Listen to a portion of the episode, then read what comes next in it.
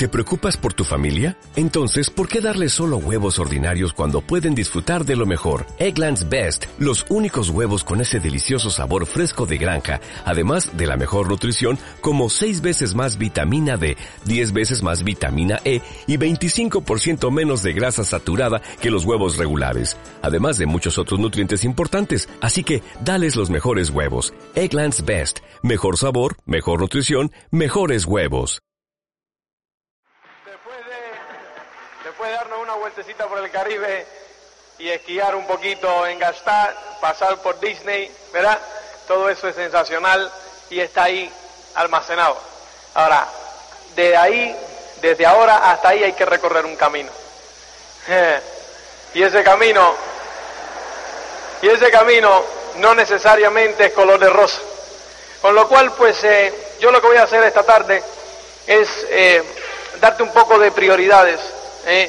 De prioridades que tú pues eh, vas a tener, eh, vas, te aconsejaría yo que tuvieses en tu negocio para, para digamos, para, para, para que se haga mucho más fácil. O sea, como te dije al principio, hay ciertos principios que funcionan, nos guste a nosotros o no, y que son principios antiquísimos. Y simplemente hay que ponerlos en funcionamiento y darán resultado para ti y para todo el mundo. ¿eh? O sea, hay eh, cuatro, a mí me gusta hablar siempre de, eh, de, los, de cuatro elementos que son fundamentales a la hora de, a la hora de tú desarrollar tu negocio o, dicho sea de paso, cualquier actividad que tú desarrolles. No solamente este negocio, sino cualquier actividad que tú desarrolles que tú, que tú realmente pues, pues que quieras triunfar en ello. Y eh, esas prioridades, pues por orden, son que primero tienes que saber qué es lo que tú quieres y definirlo concretamente. O sea, es imposible que tú llegues a ningún lugar por casualidad. Con lo cual tú tienes que saber lo que tú quieres concretamente y eso es un sueño, eso es un objetivo en concreto. ¿eh? Ahora, después tú tienes que establecer ciertas metas para poder llegar a ese sueño. Una vez que tú tienes tus metas establecidas, tú tienes que poner un plan de acción para tú poder, obviamente, llegar a esa meta. Y después hay que poner el esfuerzo, obviamente, porque el plan de acción que tú escribes en un papel eh, no tiene las dos piernas ni los dos brazos para hacerlo solo, sino que ese plan de acción tienes que ejecutarlo tú. Ahora, ¿qué es lo que nos ocurre a la mayoría de nosotros? Que nosotros estamos muy familiarizados con la parte de ejecución, o sea, con la parte del trabajo, con la parte del esfuerzo. Eso es algo que nosotros sabemos hacer muy bien. ¿Por qué razón? Porque la mayoría de nosotros venimos del mundo laboral. Y en el mundo laboral no tenemos que tener un sueño, ni un objetivo, ni tampoco tenemos que tener una meta, ni tampoco tenemos que tener un plan de acción concreto. Simplemente tenemos la mayoría que hacer una ejecución. Tenemos que poner un esfuerzo. ¿Correcto? Y entonces, pues, eh, ¿por qué? Porque somos empleados. Ahora, hay una característica que tiene el empresario, que es que el empresario sí tiene que tener un sueño, tiene que tener una meta y tiene que tener un plan de acción concreto. ¿eh? Y después obviamente tiene que poner un esfuerzo. Entonces esa es la diferencia entre el empresario y el empleado. ¿eh? O sea, que antes de poner el esfuerzo hay que concretar. ¿Y qué es lo que nos ocurre, señores? Que tú tienes que darte cuenta de que tú eres un empresario. ¿eh? Tú eres un empresario. tú tienes que darte cuenta de que tú tienes un negocio propio. Y al principio, cuando nosotros firmamos eh, esa, eh, esa eh, firmamos ese contrato, pues nos es difícil pensar que tenemos un negocio, ¿verdad que sí? o sea, un negocio. Yo recuerdo cuando yo firmé por primera vez el contrato que Carlos Marín me dice, ahora tú eres un empresario. Yo cogí, me miré. Digo, bueno, ¿qué es lo que ocurre, señores? Que la sociedad nos enseña a juzgar una actividad empresarial por los gastos y no por el potencial. ¿No es correcto eso? ¿No es eso lo que nos enseña la sociedad? ¿Verdad que fíjate que cuando tú, eh, eh, ¿cómo describimos cuando teníamos 12, 13, 15, 16 años a una persona que tenía, eh, que era, que, que tenía mucho dinero, una persona importante? ¿Verdad? Oh, fulano, fulano tiene, oh, fulano tiene un montón de pasta. Fíjate que tiene cinco naves y 500 empleados. ¿No es cierto? ¿Eh? O sea que mientras más gasto tenía, mientras la operación tuviese más envergadura, mayor era el caché y mayor era eh, la, digamos, eh, los laureles que le poníamos al individuo. ¿No es correcto eso? O sea, cuando, ¿qué es lo que estamos diciendo, señores? Que esa persona tiene un montón de gastos. ¿No es correcto eso? Con lo cual, pues, la sociedad nos enseña a analizar una actividad empresarial no por el potencial que tiene, sino por los gastos que tiene. Y eso es lo primero que tenemos que aprender. O sea, nosotros, para tener una actividad empresarial, señores, lo único que hay que tener es dos cosas fundamentales, clientes y productos. Es lo único que hay que tener. Cliente y producto. El resto son gastos añadidos de la operación. Son gastos añadidos de la operación, que nosotros, la mayoría de eso, no tenemos que tenerlo. Eso habla en positivo de la actividad empresarial y no en negativo. Con lo cual tú tienes que empezar a mirar las cosas ya desde esa perspectiva, ¿eh? donde tú tienes una actividad empresarial con un potencial increíblemente grande, ¿eh? con un potencial inmenso, ¿eh? donde tú no tienes que tener todos esos gastos fijos para realizar tu operación empresarial. para empezar. Pero eres un empresario. Y eres tan empresario como el empresario de la construcción o eres tan empresario como el empresario de la hostelería. Eres tan empresario como cualquiera que tiene una actividad empresarial. Con lo cual, pues, al ser un empresario y ya tú saber que eres un empresario, entonces tenemos que establecer las prioridades ¿eh? que requiere el ser empresario. Ya no la actividad empresarial, que requiere el ser empresario. ¿eh? Y eso es la actitud, desarrollar la actitud del empresario. ¿eh? Y la actitud del empresario, señores, es definir tu sueño u objetivo, es eh, definir una meta concreta para alcanzar ese sueño, es, como tercero, definir un plan de acción concreto. Y eso es, eso es lo que define tu actitud. Y después vamos al esfuerzo. Pero eso, eso es una actividad, señores, que esos son tres puntos concretos. ¿Por qué razón? Vayamos y analicemos el primero.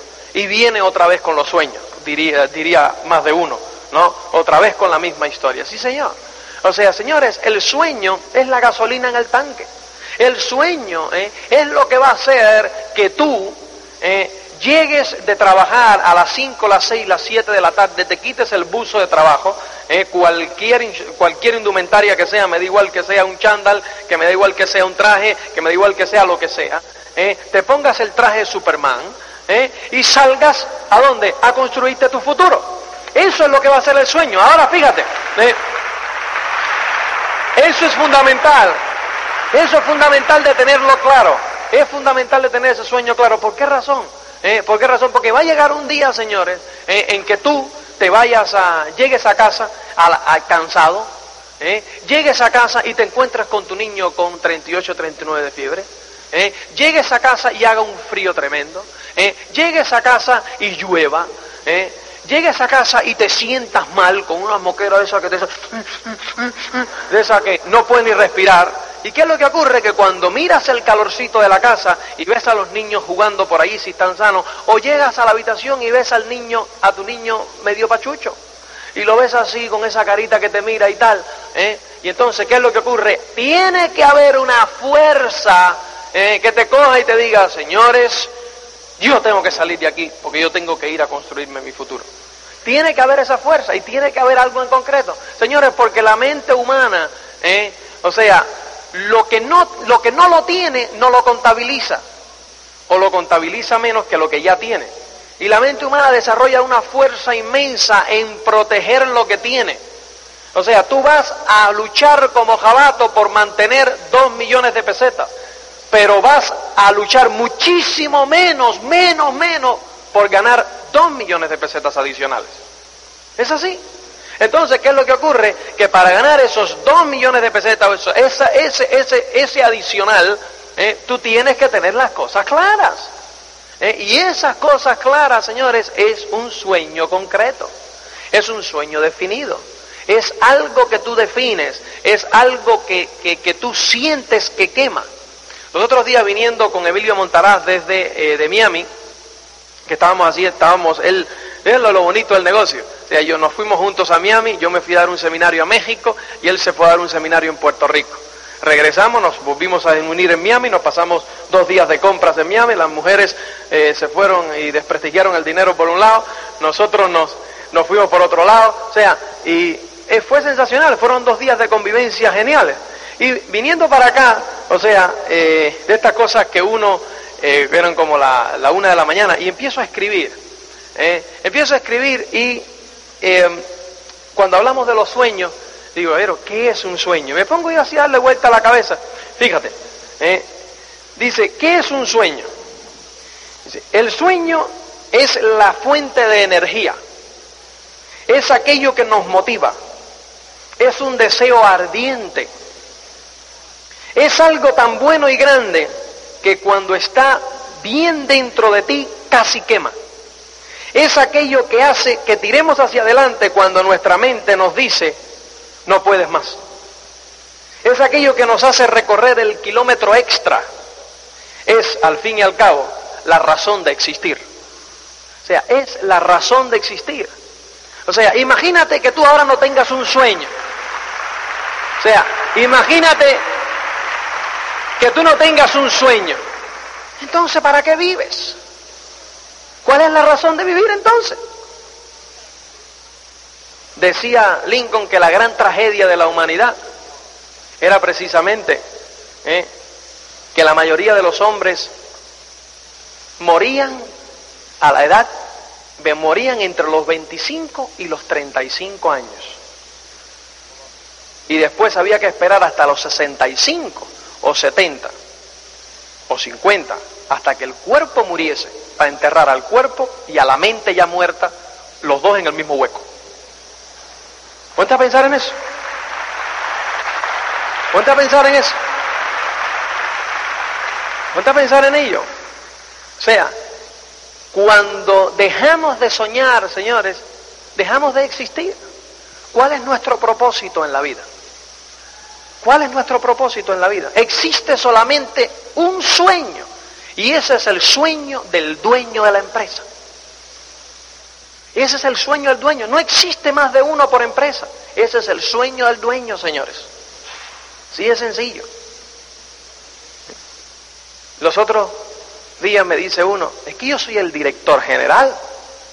Digo, me da igual. Me da igual.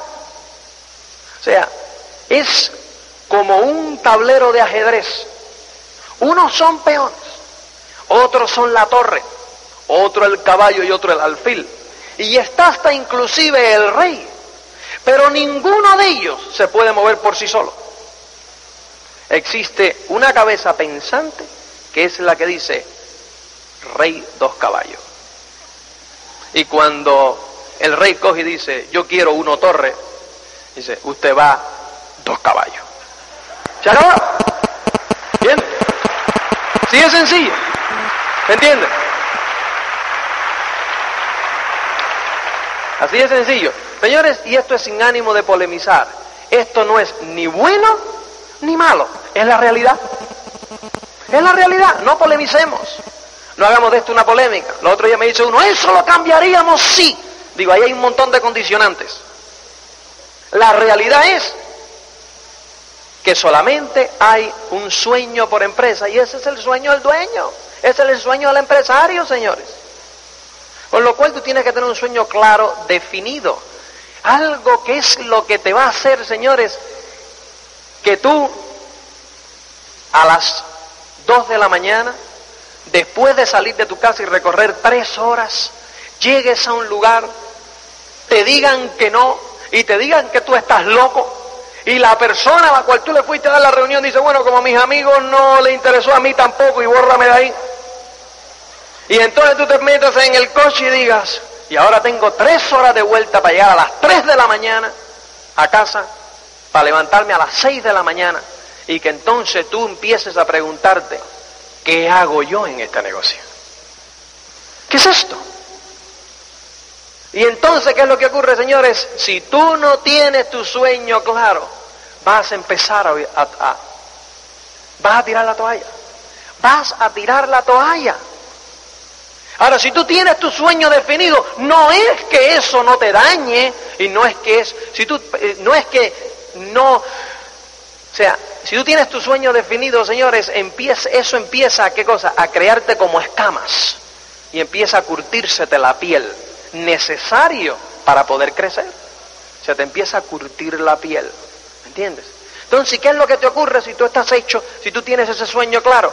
Que en vez de tirar la toalla y salir con el rabo entre las piernas a una esquina y llegar a casa derrotado, pues te vas a meter en ese coche. ¿eh? ¿Y qué es lo que va a ocurrir? Que al principio pues vas a empezar a decirte, porque eso nos pasa a todos, que yo no valgo para nada, y que este negocio no funciona, y que no sé qué, y que claro, esto funciona para ángel de la calle, pero yo, que soy un pobre diablo, y no sé qué, y empieza tal, y entonces empiezas a poner música en la radio, y ves que la cinta está ahí, ¿verdad? Está ahí puesta, y no la quieres empujar, porque sabes lo que te va a decir, ¿verdad? Y entonces tú quieres estar miserable, ¿entiendes? Y entonces vas a coger, está esa cinta puesta ahí, pasan 10 minutos, 15 minutos, oyendo la música y sintiéndote miserable. Y la cinta ahí, y tú sigues, y me rajo, y yo esto no lo aguanto. porque es que tal? Y empiezas a pensar en las otras opciones. De repente te das cuenta que no tienes muchas opciones. Y entonces coges y metes la cinta. ¡Clac! Y entonces la cinta te dice, tú puedes. Entonces pues tú coges y lo empiezas a mirar y dices, yo sabía que me iba a decir eso. ¿Verdad? Ya tú lo sabías. Y entonces coges y sigues conduciendo, sigues conduciendo y te vuelve a decir, tú tienes lo que hace falta para llegar al éxito. Y tú coges y dices, yo no. Y después sigue y vuelve y te dice, Tú eres una criatura de Dios y Dios no hace basura y tú sí vas a llegar al éxito. Entonces pues tú coges y dices, yo a lo mejor. ¿Qué es lo que ocurre? Que cuando te lo dicen cinco o seis veces más, coge y dice, claro que voy a llegar al éxito, pero ¿cómo es que no voy a llegar al éxito? Yo le voy a enseñar a ese que yo voy a llegar al éxito, claro que sí. ¿Eh? Esa puede ser una reacción. Después que te pase cinco o seis veces, te va a pasar como me pasaba a mí, que después que me lo decían cinco o seis veces la misma cinta, y yo sabía lo que me iba a decir, agarraba la cinta, paraba el coche, la tiraba por la ventana y decía, ¡No! Pero me volví a montar en el coche y después cuando llevaba 100 kilómetros más, volví a poner otra. O sea, la carretera esa, yo recuerdo en la carretera esa de Andalucía, o sea, si se ponen a recoger cinta, alguien puede llegar a diamante.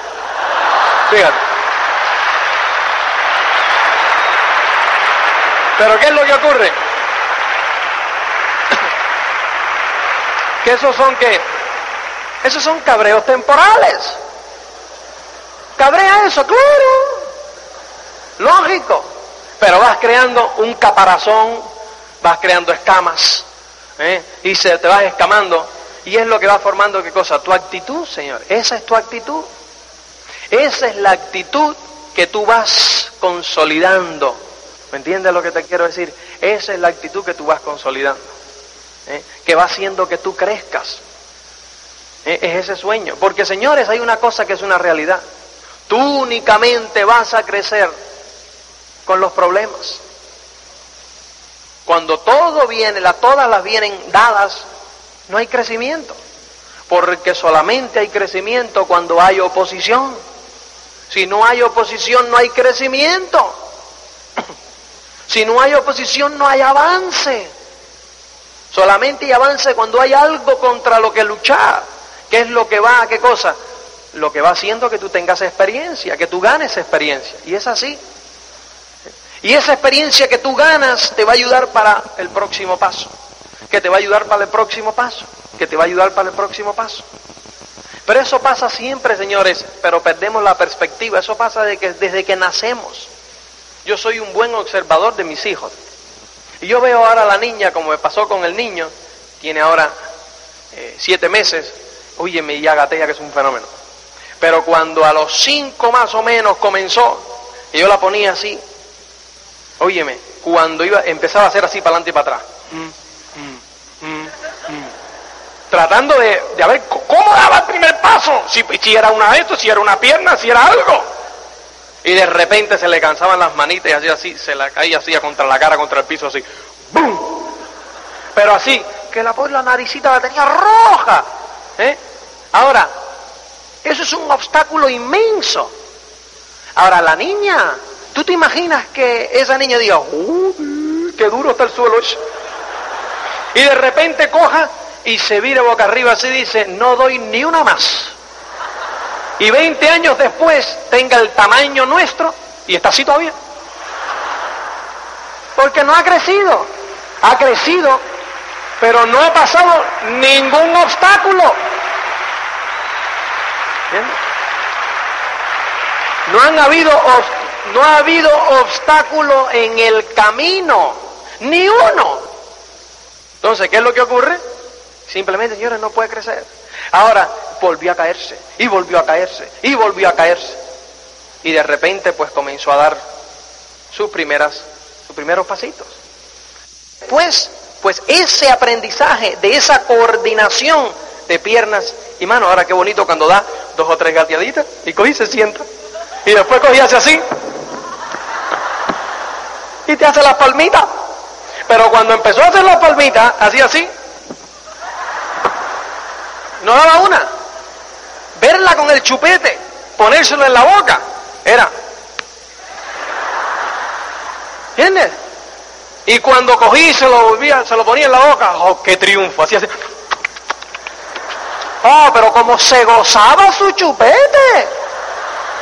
¿Tú te imaginas que cada vez que ella fuera a coger el chupete, que cada vez que ella fuese a coger el chupete y se iba a hacer así, yo cogía y decía, te vas a dar en la frente otra vez, Kimi, dame el chupete, y yo se lo pusiera en la boca. Imagínate eso, imagínate por un momento que tú con el ansia de ayudar le quites el chupete de la mano y se lo des todo el tiempo. Con 15 años todavía está con el chupete haciéndose así. ¿O no? ¿Por qué razón? Porque señores, hay que pasar por los obstáculos. Y va a doler un montón. Claro. Pero ese es el requisito indispensable para poder crecer. No le huyas al obstáculo. Cuando no tengas ningún obstáculo, empieza a preocuparte. Y empieza a decir, oye, me lo tengo demasiado fácil, ¿qué, pasará? Déjame buscarme alguno. ¿Entiendes? Algo pasa. ¿Me entiendes lo que te quiero decir? Paras de crecer cuando no hay obstáculos. Entonces tienes que darte cuenta de eso. Ahora fíjate cómo eso ayuda ese obstáculo al otro. Y después llegará y esa coordinación de poder sentarse, lo del chupete, las palmitas, le ayudará a que andar. Ahora, ¿tú te imaginas andar sin haber coordinado esos pasos anteriores? ¿Eh? Ahora, ¿tú te imaginas después correr? ¿Entiendes lo que te quiero decir? Y después llega, irá al colegio y ahora le pasa como aquí, que empieza a dibujar. Óyeme, no mantiene el lápiz dentro de la rayita. Siempre se le sale. Y después aprenderán las vocales y las consonantes y las unirán. Una vez que la aprendan las dos, las unen. Y después leerán. Pero hay pasos previos. Y eso es una escalera, señores. Es una escalera. Es una escalera. Que uno va ¿eh? subiendo, apoyándose en la experiencia anterior para poder llegar al peldaño superior. Y es una escalera que no debe acabar nunca. Y por alguna razón mística, ¿eh? cuando llegamos a los 18, 19, 20, 21, 22, los que sean, depende si vamos a la universidad o no, cogemos nuestro empleo y decimos, ya. ¿Verdad? Y entonces empezamos a caer en la rutina. De la casa al trabajo, de la casa al trabajo a la casa, de la casa al trabajo, de trabajo a la casa, y entonces este papel es así, y este papel es así, y este ya, y ya tenemos dominado eso, y empezamos a morir. ¿Entiendes lo que te quiero decir? Empezamos a morir, señores. Con lo cual hay que tener en cuenta todas esas cosas. ¿eh? Que es indispensable todos esos obstáculos para poder crecer. Y entonces dejamos de ser personas de éxito. Porque señores, Dexter lo dice tan claro y tan bonito. El éxito es la realización progresiva de un sueño. ¿Qué quiere decir, señores? Dos palabras claves. Tiene que haber un sueño para que haya éxito y tiene que haber una progresión. Quiere decir que cuando se alcanza un sueño hay que poner otro, y hay que poner otro, y hay que poner otro. ¿Entiendes? Es así, señores, es así. Pero ese es el requisito para ser una persona de éxito, porque el éxito no es un lugar, no es un destino, el éxito es un camino. Y es fundamental entender esos principios, son principios, señores. Eso no es algo que se haya inventado Dexter o que me haya inventado yo, ni muchísimo menos, son principios antiquísimos. Por alguna razón, señores, tenemos una progresión hacia el éxito ¿eh? hasta que tenemos 22, 23, 24, 25 años y por alguna razón rompemos esa progresión y empezamos a buscar la zona cómoda y empezamos, señores, a perder ese éxito. Empezamos a perder el éxito. Con lo cual, pues, cuando tú es el requisito indispensable para de donde nosotros estamos cuando comenzamos el negocio, a lo que comentaba Cristina, Disney, el Caribe, Suiza, el mundo entero, ¿eh? es pasar por un montón de obstáculos. Con lo cual, pues, la respuesta, la, búsqueda no debe, no debe ser el evitar obstáculos, sino la búsqueda debe ser, dame más, dame más, dame más, ¿dónde hay más? Porque ahí es donde está el crecimiento. Sí es sencillo. Con lo cual tienes que tener, señores, un sueño concreto, concreto, concreto y vivirlo, que se haga parte de ti. No necesariamente ambos en la pareja tienen que tener el mismo sueño. Ahí viene otra de las cosas que nosotros hacemos. Le queremos vender la burra a la pareja. Pero no le queremos vender la burra que él quiere, sino la burra nuestra.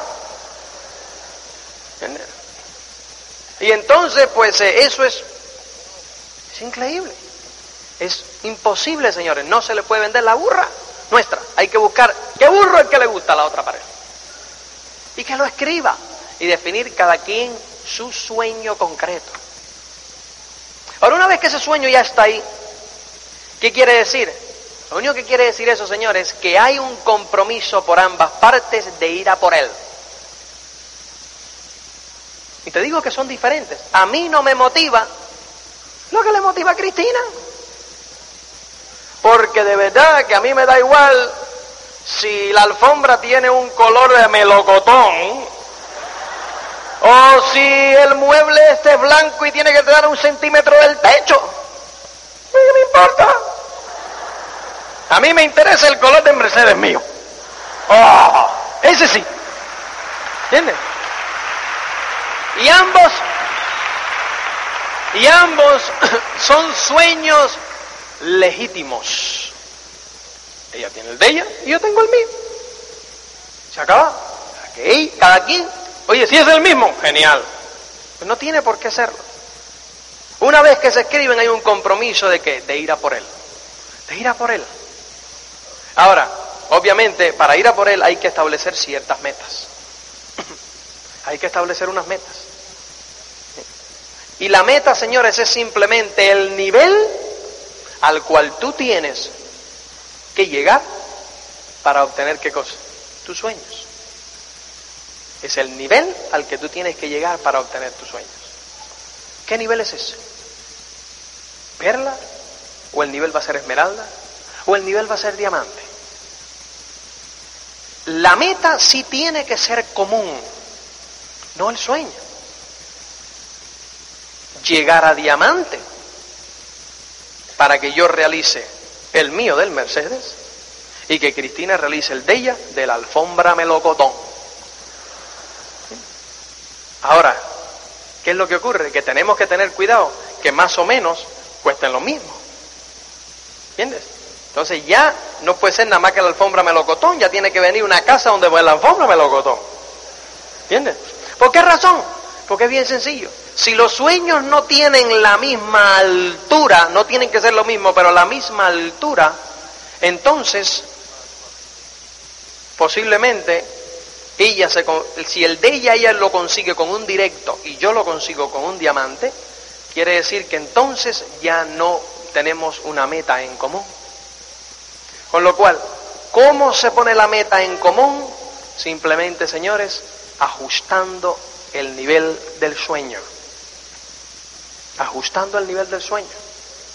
Ay, pero entonces ella no tiene una que meta. Entonces, ¿cómo se sube? Bien sencillo, señores. Es sencillo llegar y si ella consigue esa casa, si ella esa casa para esa alfombra melocotón la consigue en Esmeralda, hay que aumentar el precio de la casa. ¿O no? ¿Cómo? ¿Vendiendo de la burra? No. ¿Diciéndotelo así de? No. Llevándole a visitar donde venden esa casa. Sí es sencillo. ¿Entiendes lo que te quiero decir? Y escogiendo, coger y decirle, óyeme, quiero que vengas a ver una casa. A mí ya yo tengo la que me gusta, pero si yo sé, mi amor, que tú tienes la que te gusta, pero vamos para que lo veas. Compláceme. Bueno, vamos, no me van a regañar dientes. ¿Verdad? Ahora, ¿qué es lo que ocurre? Que llegan Imagínate los niños jugando aquí al lado de esta chimenea de aquí. ¿Te imaginas en el invierno y tal? ¿Te imaginas aquí en el Porsche? ¿Te imaginas aquí? ¿Te imaginas allá? Obviamente, delante de ti no te dice que se imaginan nada. ¿Mm? Pero tú obsérvala después, cuando habla por teléfono. Fuimos a ver una casa hoy, que no estaba del todo mal. Mm, empieza a germinar la semilla. ¿Entiendes lo que te quiero decir? Poco a poco. Y de repente se va convirtiendo en una necesidad. ¿Qué es lo que ocurre? Que entonces cuando se convierte en una necesidad, ya entonces, pero hay que llegar a diamante. Y empieza a haber una meta en común. Cuando no hay metas en común, señores, entonces es cuando cada parte de la pareja ala cada uno por su lado. ¿Es correcto eso? Cada uno por su lado ala. ¿Por qué razón? Porque entonces, si hay que llegar a directo, si ella tiene que llegar a directo para conseguir, o a perla, o a esmeralda, para conseguir el de ella, yo tengo que llegar a diamante para conseguir el mío, hay una contradicción inmensa. ¿Por qué razón? Porque si yo quiero poner siete días a la semana y ella quiere, y ella para el de ella quiere poner, tiene que poner tres, quiere decir que ahí ella va a estar tres días feliz y cuatro miserables. ¿Verdad que sí?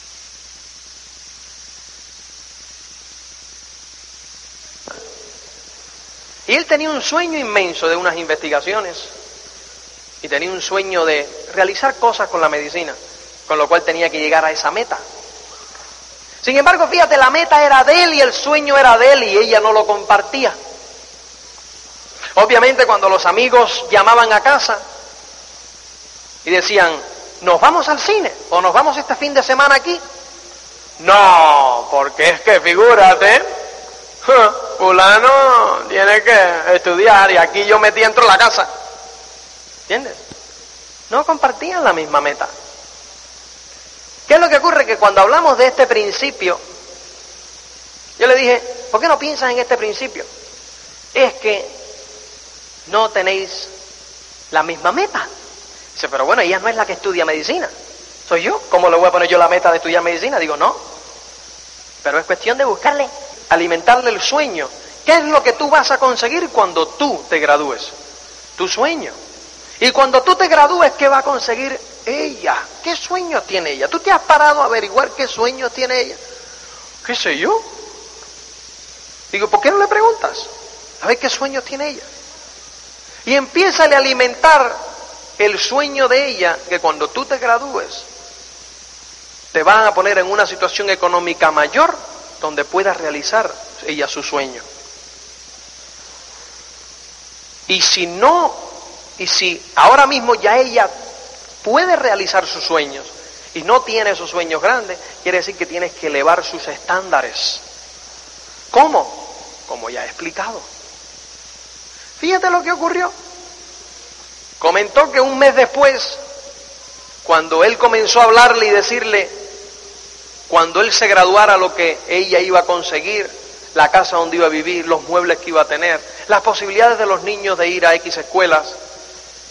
¿Qué es lo que ocurre? Que llama una pareja amiga porque querían ir a un concierto. Y ella sin consultarle a él, él lo escuchó, que le dijo, no, no podemos ir, porque fulano tiene un examen muy importante el lunes y tiene que aprobar. Además, no se puede poner al teléfono porque no lo puedo molestar. ¿Qué te parece? Ese cambio de actitud. Ahora, ¿no crees que la vida a él se le alegró un montón? ¿No crees que subieron un montón sus calificaciones al tenerla ella ahora en el equipo, en vez de tenerla ella tirando hacia atrás? Con lo cual, señores, son principios. Eso no es, eso no es una, algo que nos hayamos inventado. Con lo cual establece tu sueño concreto, establece tu meta. Y esas dos cosas, ¿eh? después eso de la meta tiene como un inciso, que son los compromisos. Tienes que comprometerte, señores. Tienes que comprometerte con tu negocio. Tienes que establecer compromisos concretos. Yo puedo pensar en dos compromisos muy concretos que tú tienes que tener. El primer compromiso concreto que tú tienes que tener es hacer por ti y por tu negocio, por tu familia, exactamente lo mismo que haces hoy día por otra persona, en este caso, si trabajas para otro, o por tu negocio, otro que no sea el de Amway. Lo mismo, exactamente lo mismo. Yo veo personas que establecen compromisos muy grandes con sus empleos, pero con sus negocios no. Y hablo de que llegan, hoy hay personas que no han venido porque le ha venido alguna visita muy importante. O hay personas que no han venido porque, no sé, o sea, por cualquier excusa. Simplemente cuando tú tengas que hacer algo en tu negocio, simplemente ponte a pensar, si esto en vez de hoy sábado o domingo o a las 8 de la noche, me surge a las 8 de la mañana del lunes, ¿puedo yo llamar a mi jefe? O si trabajo para mí, ¿puedo yo no ir a mi negocio? ¿Puedo llamar a mi jefe y decirle, no voy porque tengo esta situación? Si la respuesta es no, no puedes porque tu para tu jefe eso va a ser inaceptable, entonces ¿por qué lo pones de excusa para ti? O sea que para ser económicamente independiente a otro, vale. Para hacerte tú económicamente independiente, no vale. Entonces yo no entiendo. Yo no entiendo, señores. ¿Entiendes lo que te quiero decir? Tienes que pensar en esos términos. Yo veo personas que hacen compromisos y hay compromisos, señores, que a veces son difíciles en ese sentido, porque la sociedad indica que son compromisos buenos, válidos de hacer, como por ejemplo los niños y las madres. Yo he conocido personas, mujeres, que han ido donde está otra y le dice, hey, hoy eh, existe un, va, va a haber un seminario, o el sábado que viene va a haber un seminario. Tienes que estar allí. ¿No? ¿Por qué? Porque yo quiero mucho a mis hijos, lo cual implica que tú no quieres a los tuyos. ¿Y qué tiene que ver eso? Es que es el cumpleaños de él y coincide en sábado. Este año coincide en sábado. Dentro de dos años va a coincidir en lunes. ¿Vas a llamar tú a tu jefe y decirle que hoy no vas porque es el cumpleaños del niño? ¿A qué no? ¿Entiendes lo que te quiero decir? ¿Entiendes? Ahora eso la sociedad lo acepta. Déjame ponerte lo más difícil todavía.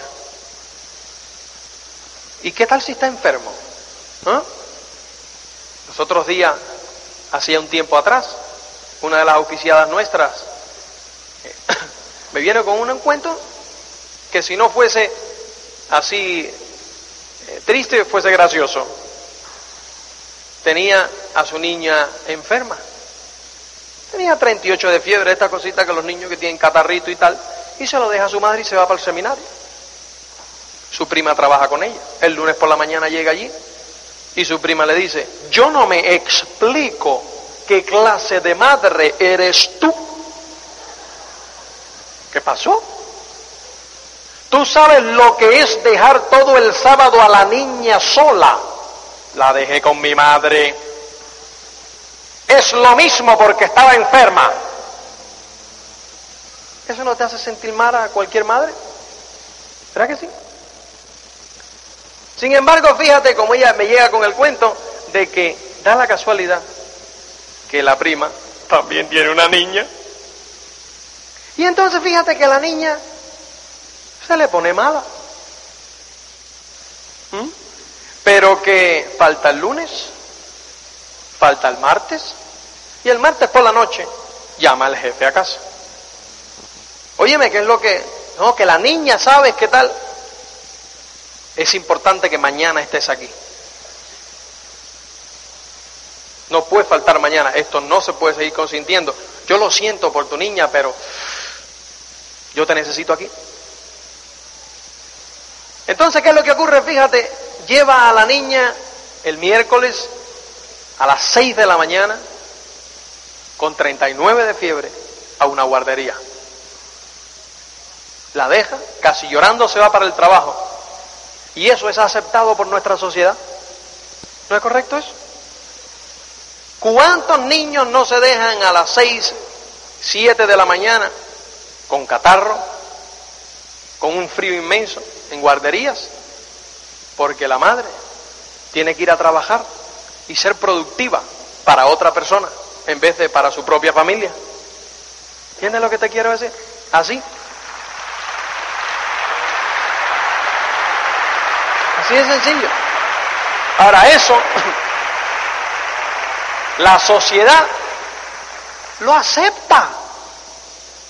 Lo acepta tranquilamente. Ir a un seminario, no. Yo te voy a hacer una pregunta. ¿Qué tú prefieres? Cuando el niño venga con 18 o 20 años y te diga, papá, yo quiero irme a estudiar a el Congo belga, o Japón, o Estados Unidos, Inglaterra, o a donde sea. Y entonces, ¿qué tú le vas a decir? Mira, hijo, siéntate aquí. Yo es que en realidad, cuando tú tenías 10 meses, un año, dos años, todas las fiebrecitas que te dieron, yo las pasé contigo. Y entonces, tú no puedes ir a esa universidad. O tú le vas a decir, hijo mío, ¿cómo no? Y sabes una cosa que tú nunca te diste cuenta. Cuando tú tenías cinco meses, diez meses, un año, dos años, tres años, como te tuviste que quedar con la abuela, con fiebre y todo, y el dolor en el alma que me daba dejarte para yo poder ir a darte el futuro que hoy tienes. ¿Qué es lo que tú le vas a decir?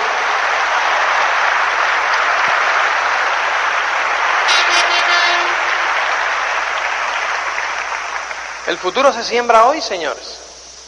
El futuro se siembra hoy. ¿Y eso qué es lo que da, señores? Una actitud. Una actitud del empresario. ¿O es que cuántas veces los que tienen aquí tiendas, son empresarios en el marketing tradicional, no han tenido que también hacer todos esos sacrificios e ir a abrir sus negocios? ¿Verdad que sí? Entonces, ¿cuántas veces eso pasa? Lo tiene que hacer cualquier empresario. Pero esa es la naturaleza del empresario. Con lo cual, pues, eso es fundamental. Tienes que hacer, señores, unos compromisos concretos, como cualquier otro empresario en cualquier otra actividad. Me da igual que sea el negocio de la hostelería y me da igual que sea el negocio de la construcción. ¿Entiendes?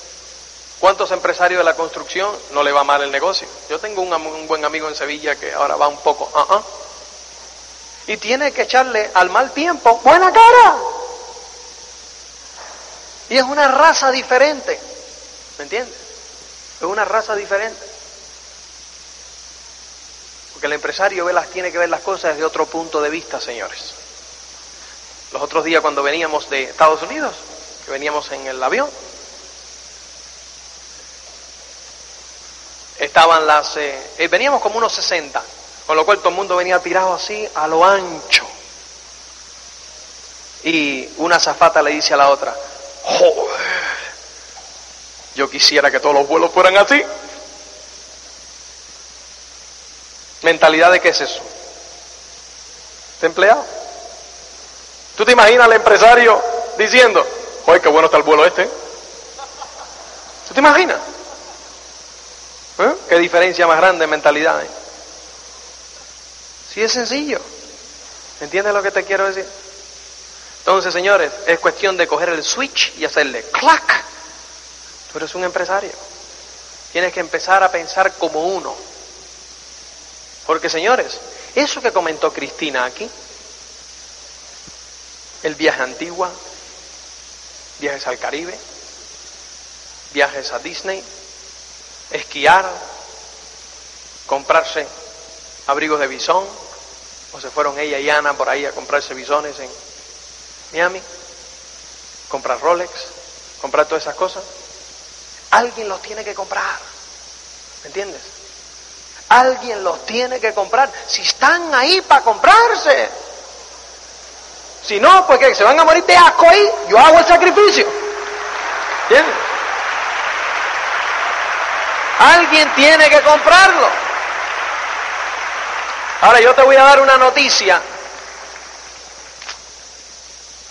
Tú vas a hacer el esfuerzo necesario. No solo el esfuerzo, sino que vas a producir el dinero para comprarte joyas. Vas a producir el dinero para comprar bisones. Vas a producir el dinero para comprar Mercedes-Benz. Vas a producir el dinero para ir de vacaciones a lugares exóticos y vas a producir el dinero para pagar universidades de lujo. La única diferencia es quién va a disfrutar de esas cosas. ¿Vas a ser tú, tu mujer y tu familia? ¿O va a ser la mujer, los hijos y la familia del dueño de la empresa? Donde tú trabajas. Pero alguien lo va a disfrutar. Alguien lo va a disfrutar. Tú tienes que decir quién es. Y eso depende de dónde tú pones el compromiso. No estoy hablando, señores, de que ahora tú cojas y te enfoques en tu negocio y te olvides de donde tú trabajas. No. Tú tienes que ser donde tú trabajas el mejor tú. Tú cuando tú trabajas, ¿eh? cuando tú dejes el trabajo, el empresario, ¿eh? el jefe, el dueño de esa empresa, tiene que echarte en falta. Y haz lo posible como para que tenga que buscar a dos personas para hacer tu trabajo. Eso es lo que va a hacer que se hable bien de este negocio. Tú puedes decir, a mí no me importa, porque a mí me importa mi negocio. Si tienes esa actitud, en todos los lugares, señores, cuando vayan, cuando alguien vaya, entre y diga, yo he entrado en el negocio de Amway, va a ser despido automático. ¿Entiendes lo que te quiero decir? Y a lo mejor ese que despiden va a ser de tu grupo. ¿Por qué razón? Porque se va a crear una mala fama. Tenemos que cuidar eso muy mucho. Tenemos que ser los mejores empleados. Los mejores. Porque eso es lo que va a cultivar el mercado para después volver a auspiciar. Pues cuando tú te vayas de ahí, entonces momento de contacto con los jefes, con todo el mundo. ¿Y dónde vas? Siéntate ahí que te voy a explicar.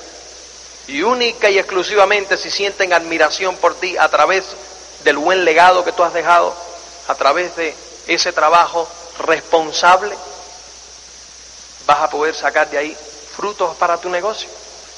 Entonces, no quemes nunca la hierba debajo de tus pies. Siémbrala. Tienes que ser el mejor tú. Es una responsabilidad como distribuidor de Amway.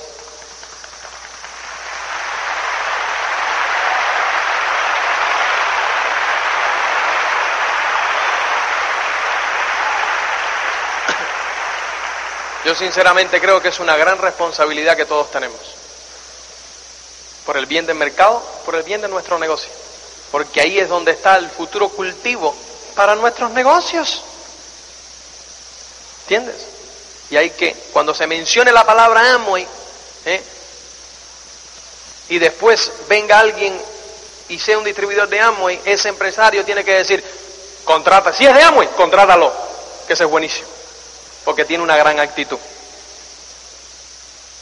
Y no que tengamos que irnos a la clandestinidad, porque si se entera que somos de Amway, nos echen. Es fundamental. Y solamente una gran conciencia nuestra puede establecer esos buenos precedentes. Sí es sencillo. Con lo cual, pues señores, sueños, metas concretas, compromiso. Y después viene qué cosa? Un plan de acción concreto. Fíjate, que los sueños, las metas y el compromiso es exactamente el mismo para cualquier empresario. da igual, es el mismo, es una actitud. Ahora, el plan de acción, ahí es donde difiere el empresario de multinivel, tiene un plan de acción distinto del empresario de la hostelería y distinto del empresario de la construcción. Son tres planes de acción diferentes el uno del otro, ¿correcto? Diferentes el uno del otro. Son tres planes de acción diferentes. Obviamente, pues eh, es difícil que el plan de acción de un empresario de la construcción sea escribe una lista de candidatos. ¿Qué candidato para qué? El plan de acción, señores, es monótono y repetitivo. ¿Verdad? Escribe una lista de candidatos, invita a tus candidatos, haz una reunión de éxito y haz un seguimiento. Cuando termines ahí, vuelve a coger otro de la lista de candidatos, invítalo, hazle una reunión y hazle un seguimiento. Cuando termines ahí, vuelve a coger otro de la lista de candidatos y una y otra y otra y otra y otra vez. Mismo plan de acción. ¿Entiendes lo que te quiero decir? Pero el de la construcción tiene el mismo plan de acción también monótono. ¿Verdad?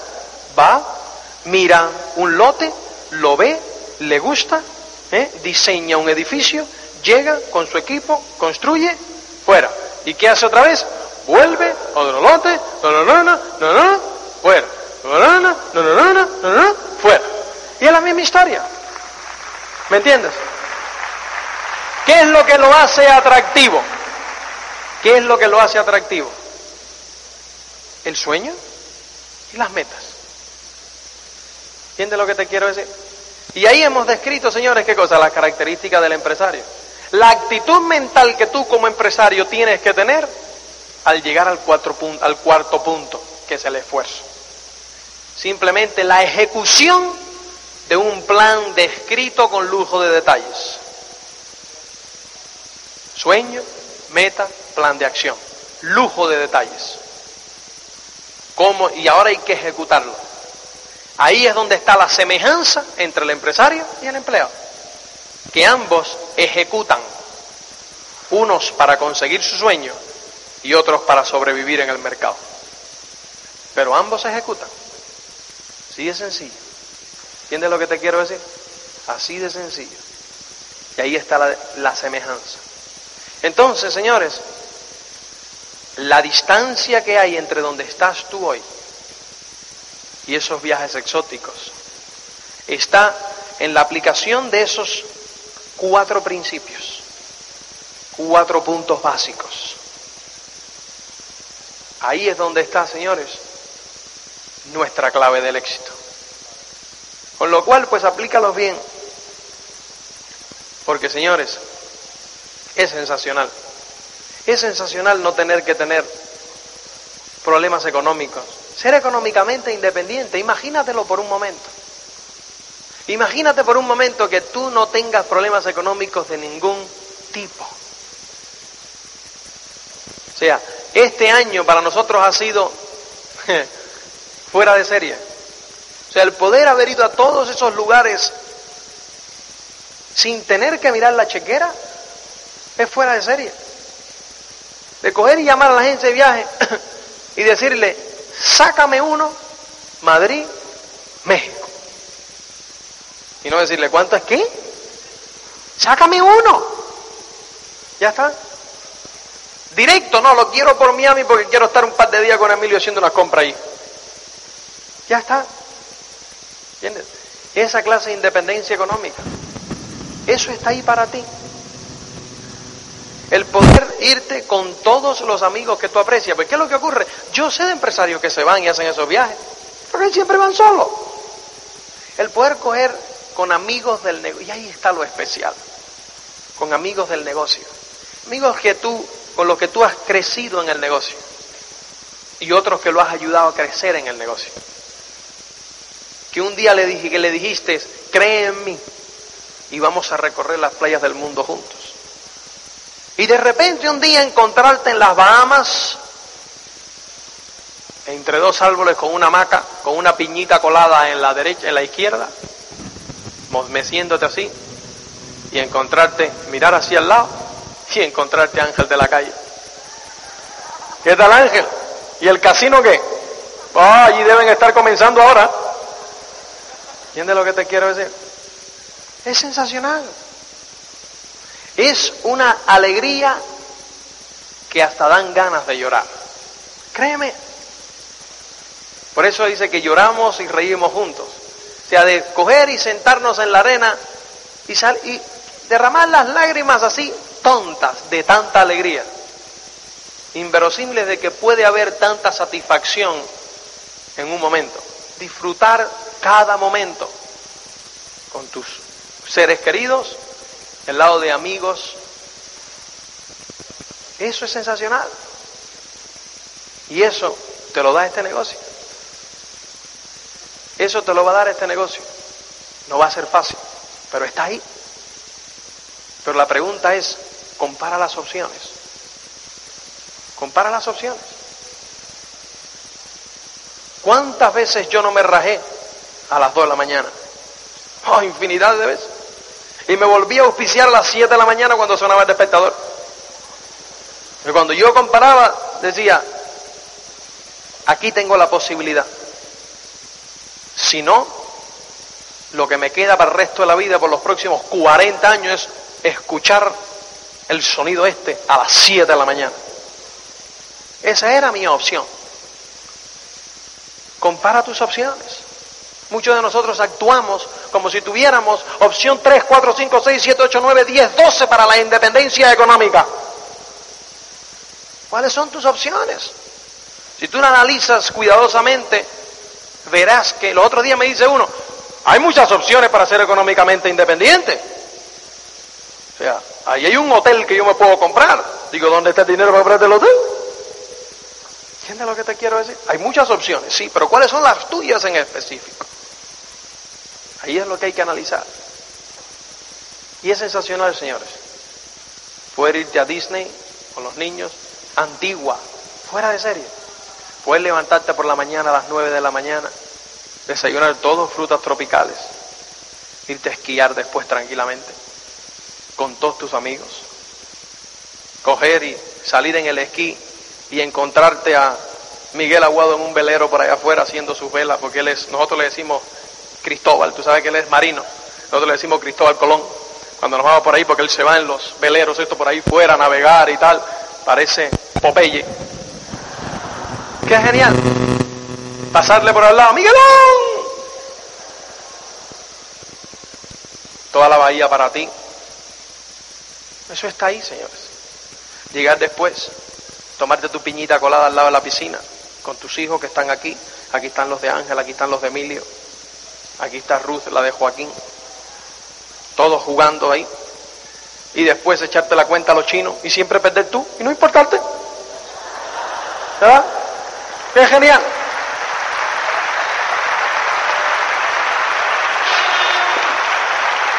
Ver que todavía, ver que todavía tu grupo te necesita. Y cuando tú no estás ahí para los chinos, llamarte porque quieren que tú compartas también. Porque saben que vas a perder.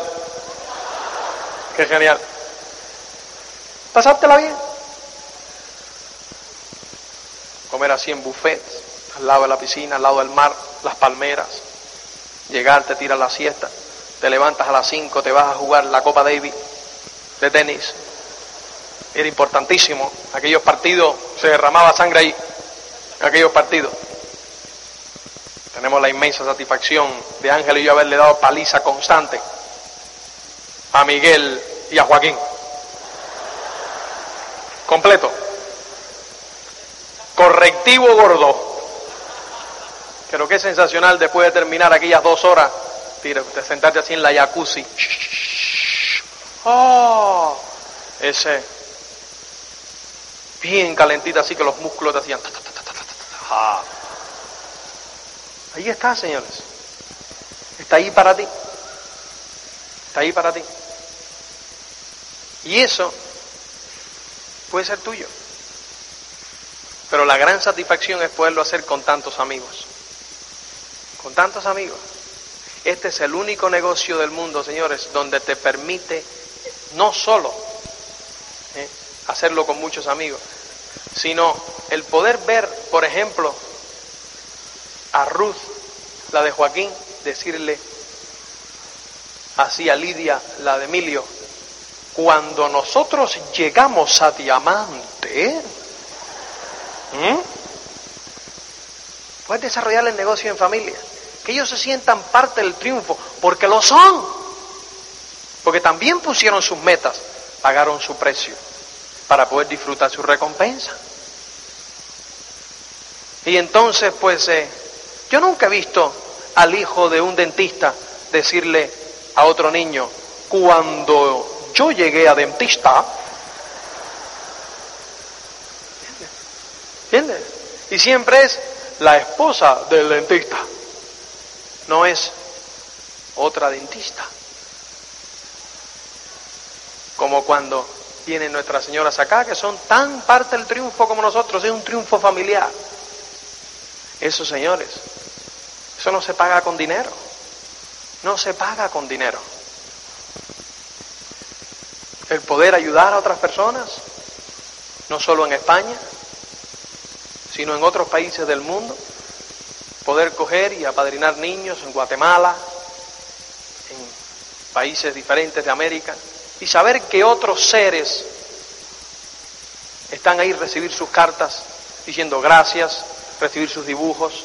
Cuando vas allí, porque tienes grupos allí, vas y los visitas. Hola. Y conversas con ellos. ¿No es eso sensacional?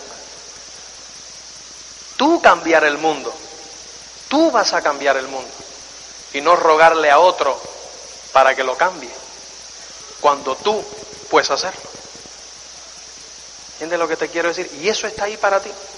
Poder coger a las aldeas infantiles y decir cuánto necesitas. Se pueden apadrinar niños, pueden apadrinar casas, pueden apadrinar aldeas. Y decir, no, no, no, olvídate de niños, para mí me apadrinar la aldea completa. ¿Entiendes lo que te quiero decir?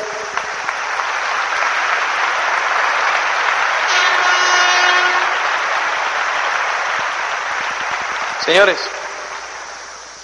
cuando nos vayamos de este mundo, todos vamos a ser juzgados por el impacto que hayamos causado. Y tú tienes en tu mano el vehículo que puede hacer que tú hagas grandes cosas en la vida. Está ahí. Es una responsabilidad que tú tienes de compartir esta oportunidad. ¿Cuántas personas están esperando a que tú compartas esa oportunidad? Está ahí. Sale, trabaja, duro, duro, duro, duro, noche tras noche, señores. Porque realmente ustedes pueden venir acá y unirse con nosotros. No solo pueden, sino que nosotros realmente los estamos esperando porque sois parte de nuestra familia. Somos uno. Los quiero un montón y nos vemos mañana. Gracias.